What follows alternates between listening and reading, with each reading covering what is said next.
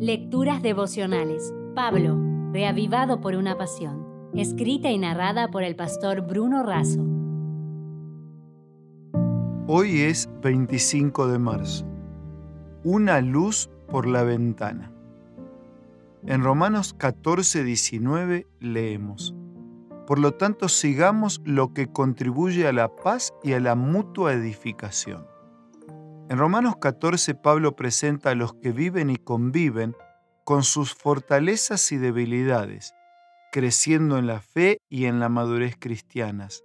Plantea consejos y enseñanzas prácticos y claros. De este modo coloca a los creyentes que tienen más experiencia en la fe y por lo tanto son más fuertes en un nivel mayor de responsabilidad respecto de aquellos nuevos o débiles en la fe. Los creyentes no deben despreciar ni condenarse unos a otros, no deben ser jueces de los demás ni inducirlos al error. Tienen que ayudarse a madurar y crecer, aun cuando no puede eludirse ni reemplazarse la responsabilidad individual. Cada uno debe tener su propia convicción a la luz de la palabra de Dios. Pablo destaca también en este capítulo la rendición personal de cuentas frente al tribunal divino, asegurando que todo lo que no proviene de la fe es pecado.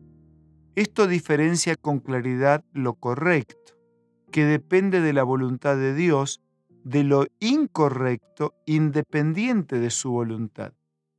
Cierta vez preguntaron a una niña qué era la conciencia, y esto respondió, es algo que tengo adentro que me dice que lo que me está haciendo mi hermanito está mal. Más allá de la inocencia infantil, no son pocos los que piensan que toda voz que proviene de la conciencia es correcta. En verdad, la conciencia debe ser entrenada. No puede cada uno ser su propio modelo ni parámetro de lo correcto. Si cada uno define la cantidad de centímetros que hay en un metro, ¿cuántos metros tendríamos? Es necesario someter la conciencia a la voluntad perfecta de Dios para que Él sea la referencia infalible. Warren Wiersbe decía que a la conciencia se le puede comparar con una ventana que permite que entre la luz del conocimiento y la verdad de Dios.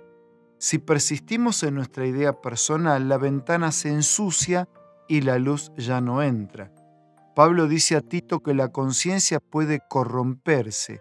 A Timoteo le dice que puede cauterizarse. A los hebreos le dice que podemos tener una mala conciencia. La conciencia depende del conocimiento y de la luz que entra por la ventana. Conforme el creyente estudia la palabra de Dios, entiende mejor la voluntad de Dios y su conciencia se vuelve más sensible al bien y al mal. Lutero ató su conciencia a la palabra de Dios. Una buena conciencia trae paz, fortaleza, valor y seguridad. Guía, Señor, diariamente mi conciencia conforme al GPS de tu palabra, para que mi vida navegue firme hacia el puerto seguro.